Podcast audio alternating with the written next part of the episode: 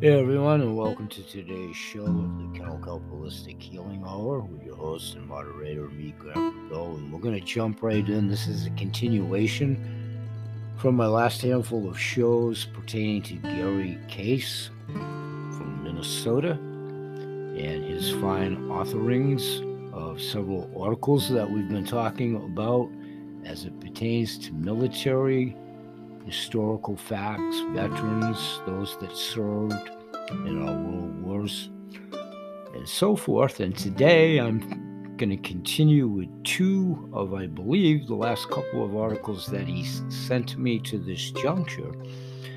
And we're going to start right in because I want to try to keep the show to about 30 minutes or so. And thanks everyone for joining us as always. Welcome, one and all. Invited audience and ubiquitous audience, ubiquitous, ubiquitous audience. Paul Beach, Korean, Vietnam, and atomic veteran. Paul Beach Slayton, from a set article that I'm reading, the first paragraph does show pictures of himself in the class of 1949. Again, those pictures will be available on my ADA's Animal Facebook page. All of this will be, and all of that will be in the description of today's show. Another nice picture of Paul in uniform. When you get to see it, circa 1951, continuing with Gary Case's interviewing article. Paul Beach was born on December 21st, 1931, in his grandmother's house in Iona. He grew up on a farm northeast of Slayton and attended country school before transferring to Slayton High School, graduating in 1949. Let me interject here for a second, Grandpa Bill, speaking before we continue verbatim ubiquitous audience and a really hurry up and go society. The world as it turns on its axis or burns on its axis. Lots of things get lost in translation or what have you. So I just want to re edify from the previous articles and probably for the first time here today. Gary Case resides in Minnesota most of these veterans, the issues and so forth emanate from Minnesota, as in, you know, VFWs and the administration for VFWs and so on and so forth. The stories of the veterans themselves does in many cases and in most encompass, you know, where they served in the war and the different things within. Thank you so much. Continuing verbatim. Paul then worked for a time, but being certified 1A, he agreed to join the Navy and was sent to San Diego for basic training in 1951. After basic, Beach was trained as a mechanical repairman and assigned to the USS Estes, a communications ship. The Estes, part of a task force, was first sent to Korea to embark Marines and soldiers for landing in and around Incheon after the Marines had secured it in 1950. The Estes was also assigned to rescue Navy pilots who were drowned off Korea. Beach said, quotation, quoting directly, his words in the interview, they were glad when I showed up. Again, there's a nice picture in the said article of the USS Estes AGC 12. Give me a chance in final edit and so forth, but they will be housed at Ada's Facebook page. All of that, again, will be referenced in the description of today's show. Thank you. Continuing verbatim.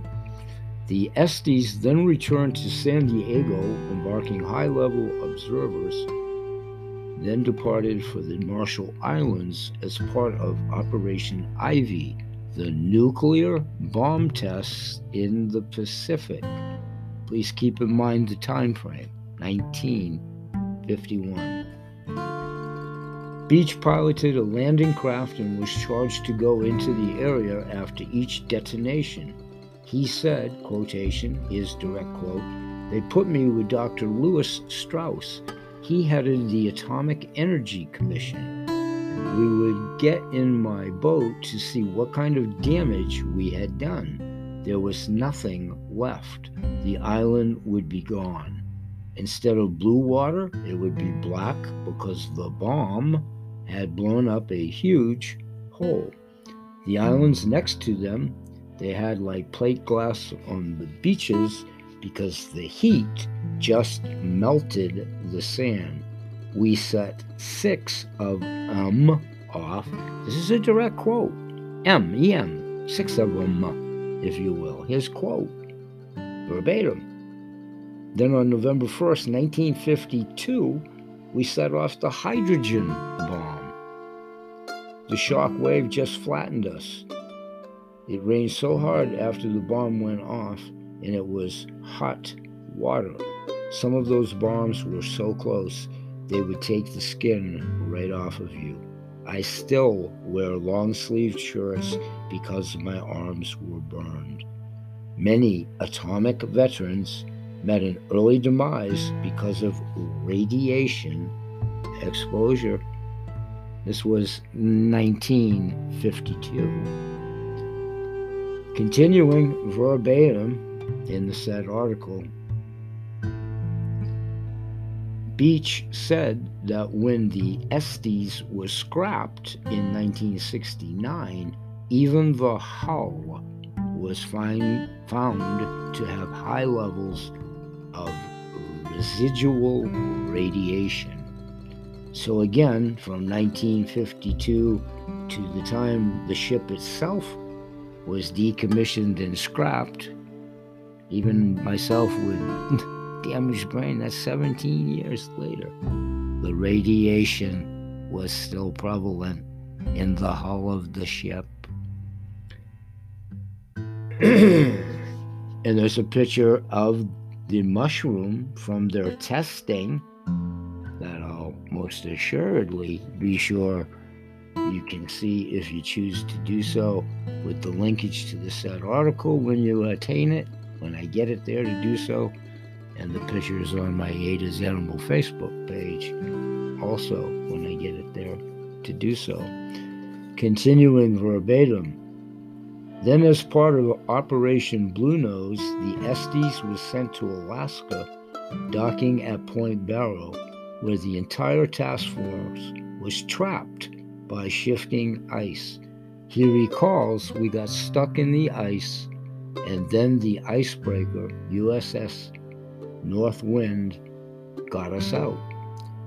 Returning to San Diego, the Estes was then set for another round of nuclear tests in the, I'm going to spell it, E N I W E T O K a T O L L. My wild ass guess at pronouncing it is Eniawatook Atoll. But the spelling is as I exactly said it. The Estes was next sent to French Indochina, which obviously became Vietnam. Please remember the year after the French defeat at Dien Bien Phu, spelled D I E N B I E N P H U, in early 1954. Who cares? That's when Grandpa Bill was born in early 1954. Please have an appreciation for how long ago this case of nuclear and hydrogen bomb testing was already quite prevalent. Obviously, before the bomb was dropped, previous by Truman's administration. The Estes was sent next to French Indochina or Vietnam after the French defeat of Dien Bien Phu, as I repeated. The Estes, part of Operation Passage to Freedom, a joint U.S. French task force, even in the 50s. Helped relocate French military forces and 310,000 Vietnamese civilians from communist North Vietnam to South Vietnam. Beach was assigned to assure the security of evacuee camps near Saigon. He remembers patrolling the area with a Native American named Benny. Beach said, They put us with the French Foreign Legion. Those guys were really tough. It was dangerous duty. The communist forces in the area actively looking to capture or kill French forces and their United States allies. Mid 50s, folks, before we officially entered the Vietnam campaign, as it was then French Indochina.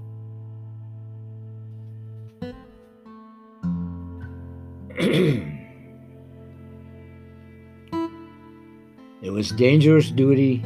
The communist forces, I'm going to repeat that line again. The communist forces, which was about what that war was about, remember? Whether it's historical for you, chronology wise, or you're of that age bracket, or what have you.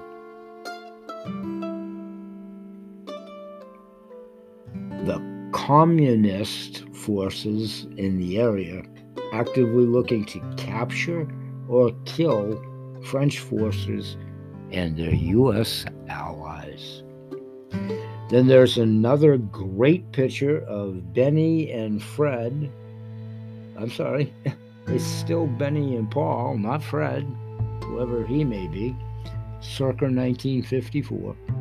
I'll make sure I have the picture in the Facebook page and the link so you can see it yourself.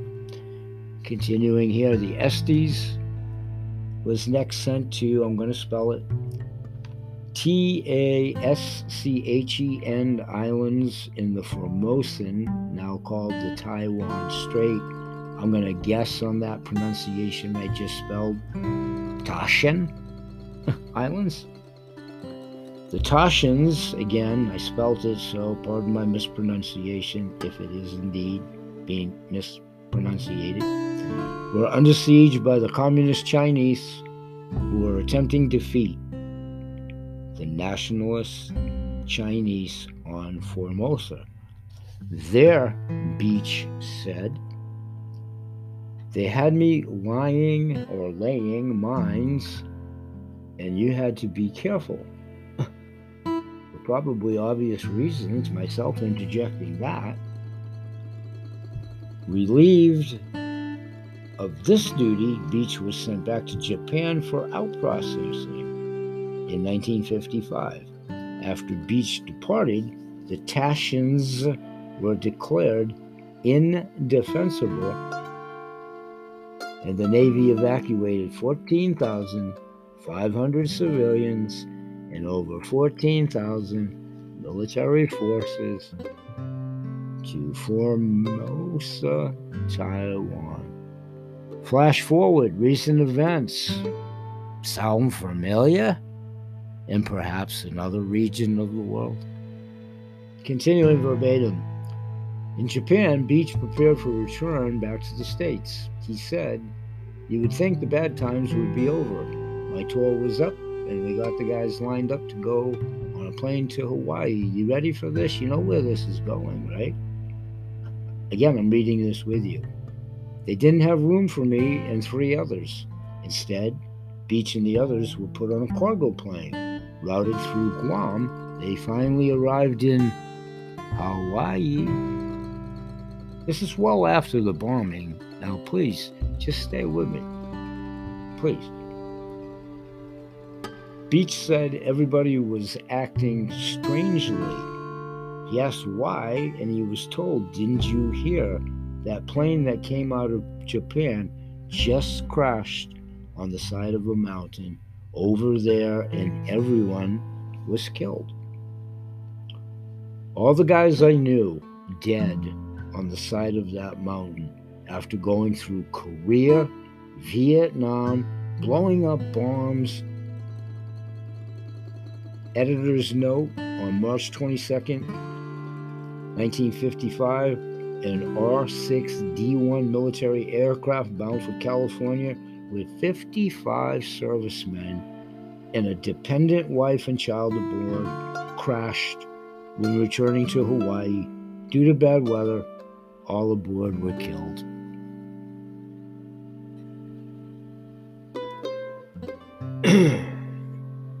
so sad. Continuing.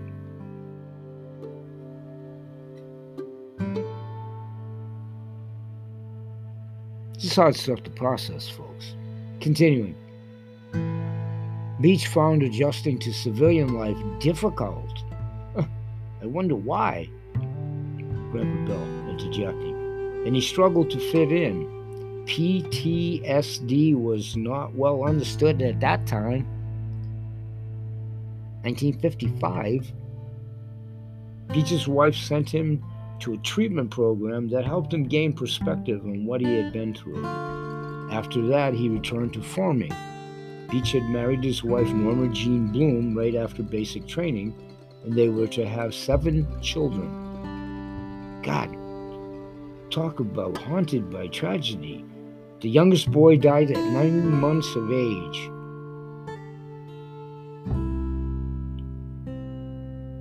Is really hard to read. Verbatim. I was holding him when he died.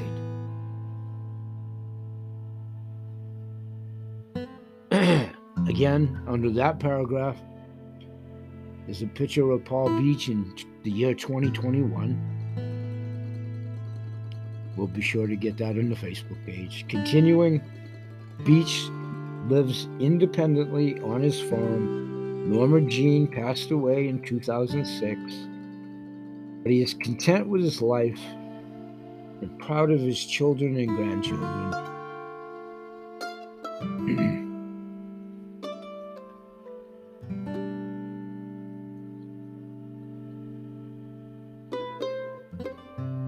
His son Mark does most of the farming now, but he helps with chores and field work. When asked if he had any thoughts on his service, Beach said, obviously, quotation marks, oh yes, I would do it over again.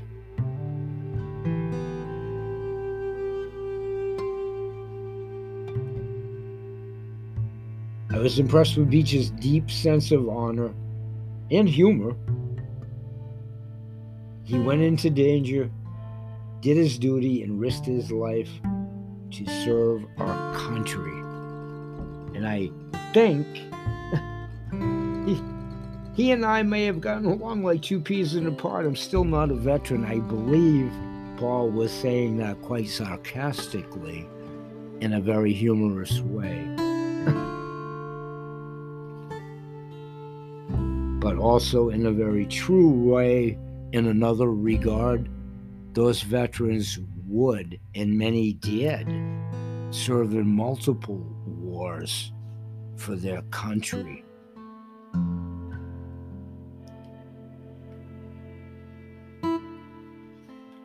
We'll be right back and close this segment out for today. Thanks for joining us. We'll be right back.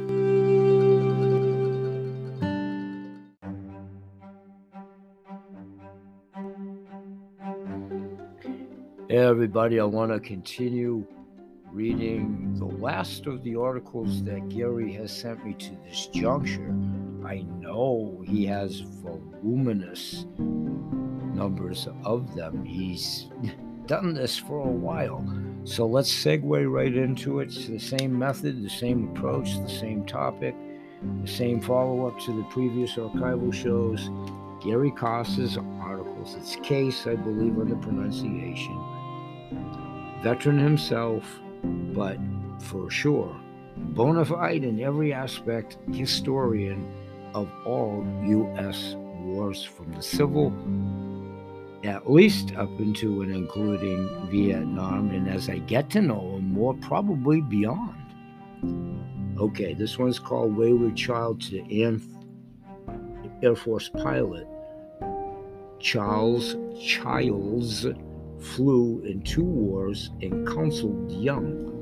Charles Leroy Childs, say that three times fast, even if you can talk properly. Charles Leroy Childs was born in Arnegard, spelt A R N E G A R D, and again, pardon my pronunciation if it is erroneous, North Dakota, on July 17, 1920, the third of five children born to Adela and Henry Childs. Henry was a barber and owned a pool hall. Ever inquisitive, Childs was fascinated with flight and music from a very young age.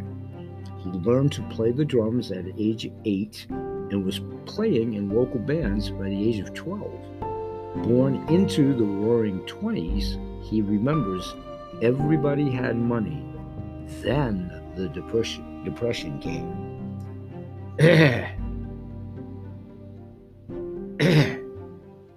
everybody had money. Then the depression came. This is pertinent to the 20s, but stay tuned. Continuing verbatim. At 14, disgusted with the hard times, ever curious, he hopped a freight train to California looking for work. Much to his parents' chagrin, he did the same thing each summer for the next two years. Now thoroughly infuriated, his father signed him up for the CMTC, the civilian military training camps that convened each summer in Bismarck, North Dakota. The CMTC was a program by the War Department from 1921 to 1940 orientating young men to military service without a military obligation. Childs enjoyed the CMTC, playing the drama, uh, excuse me, drums. Thanks everybody for bearing with me. In the bass band, but Wanderlust soon came again and he was enticed to join a carnival band. Persuaded by the carnival's band director, his father agreed to release him from the CMTC. He was touring the country until his mother, Adela, became quite ill. He jumped a freight train and arrived at his mother's bedside just before she passed.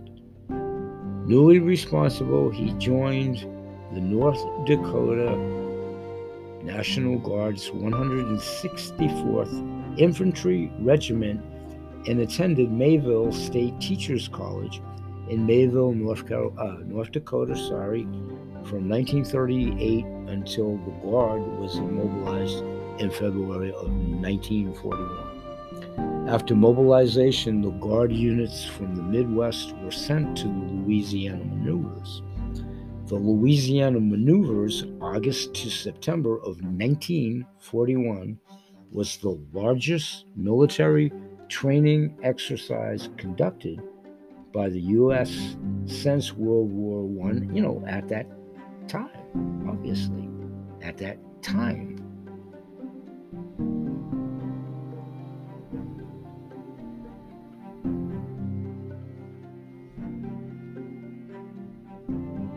There, Childs volunteered to train with the Army Air Corps. After rigorous testing, Childs was selected for pilot training. From November 1941 to July of 1942, he was trained as a B 17 pilot and commissioned on the 3rd of July 1942. The next day, July 4th, he married his longtime college girlfriend, Grace.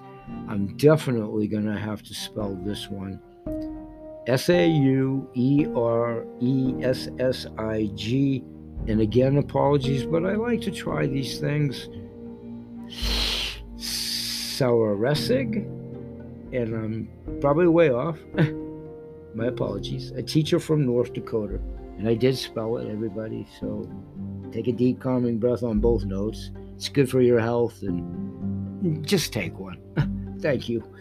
There's a very attractive picture of Charles Childs. I'm sorry, commissioning on the 3rd of 1942. Again, Facebook page, Ada's Animal Facebook page. All of these articles and the correlating pictures.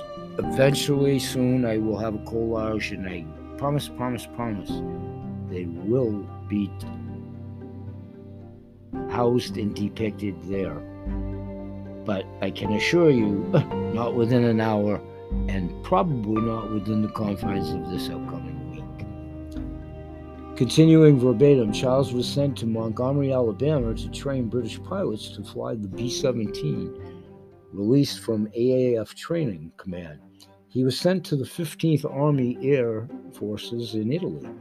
With a B 17 and crew, he was sent to an Amendola Air Force Base near Foggia, Italy, spelt F O G G I A, Foggia, whatever, but spelt F O G G I A. As Childs puts it, I flew 37 missions out of Italy to Germany, clear up to Poland. Childs said I had some tough missions. My engineer was killed, my co pilot was seriously wounded, so was my radio operator and one of my waist gunners, as in waist around your hips for lay people like me that did not serve. You may not know that jargon, so waist around your waist.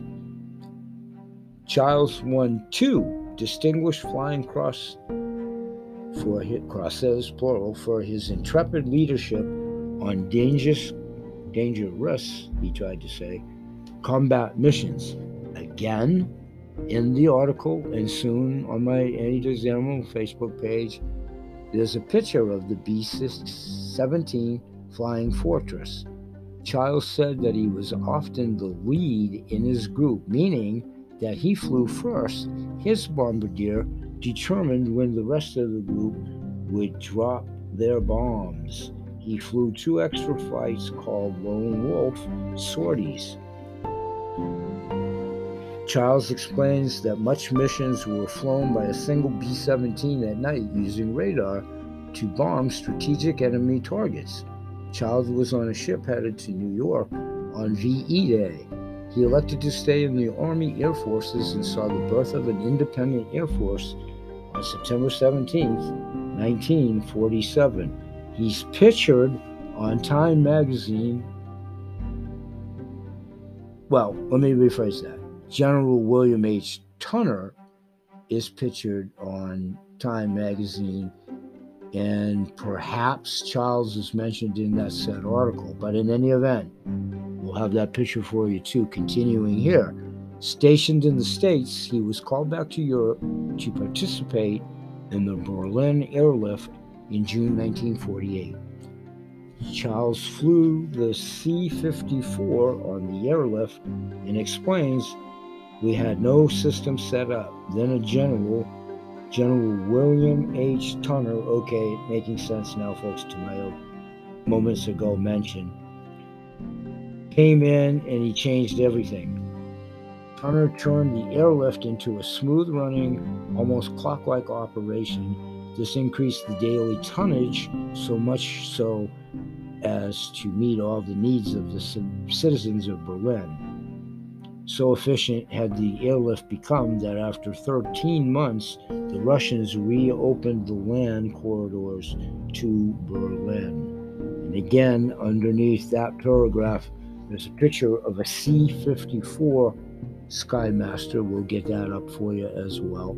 Returning to the States, Childs shuttled aircraft around the country until he was sent to Japan to fly supply flights to UN forces in the Korean War.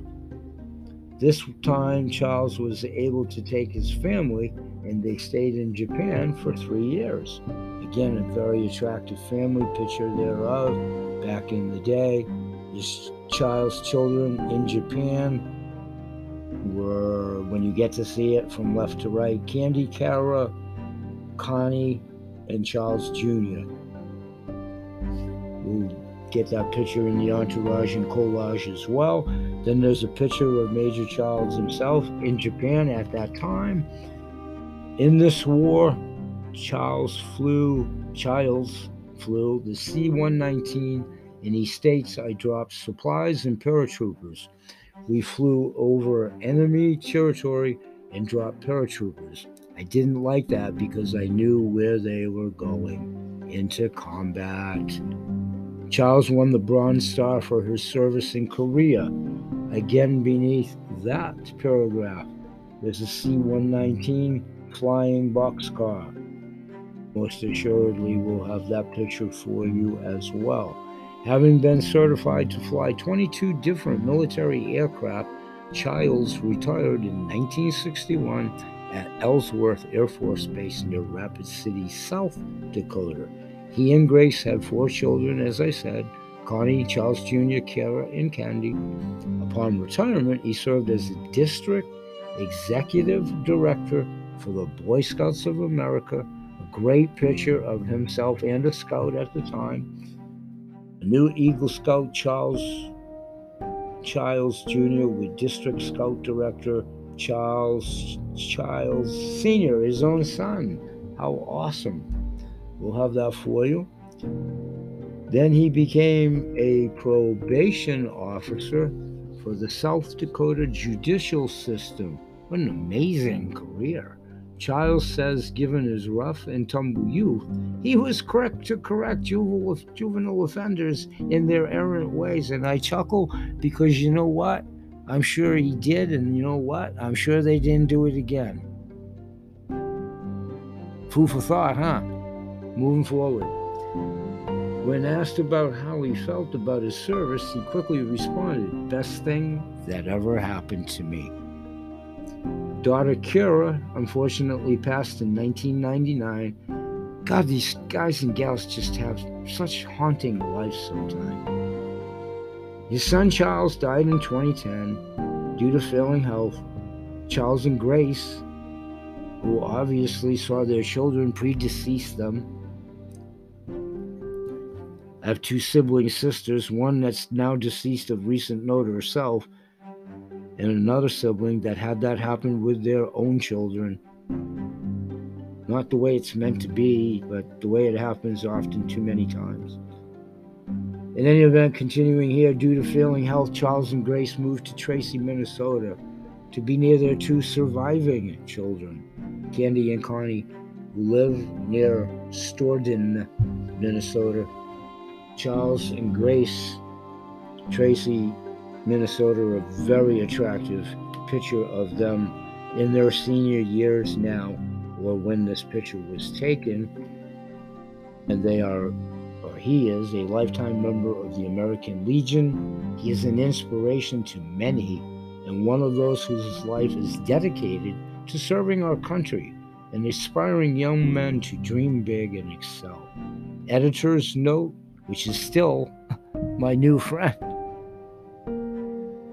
new friend, Gary Case. This is his works that he's been so gracious to share with all of us. So, editor's note verbatim, two months after I interviewed him, meaning Gary.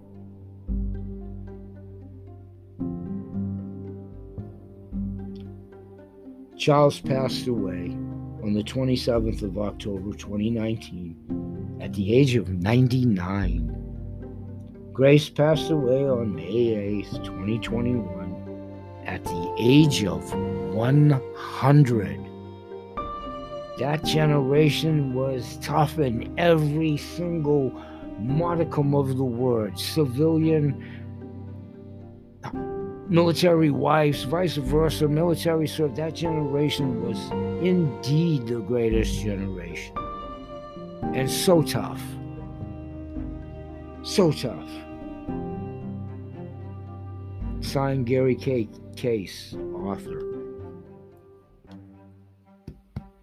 thank you, Gary, so much for sharing those articles with us.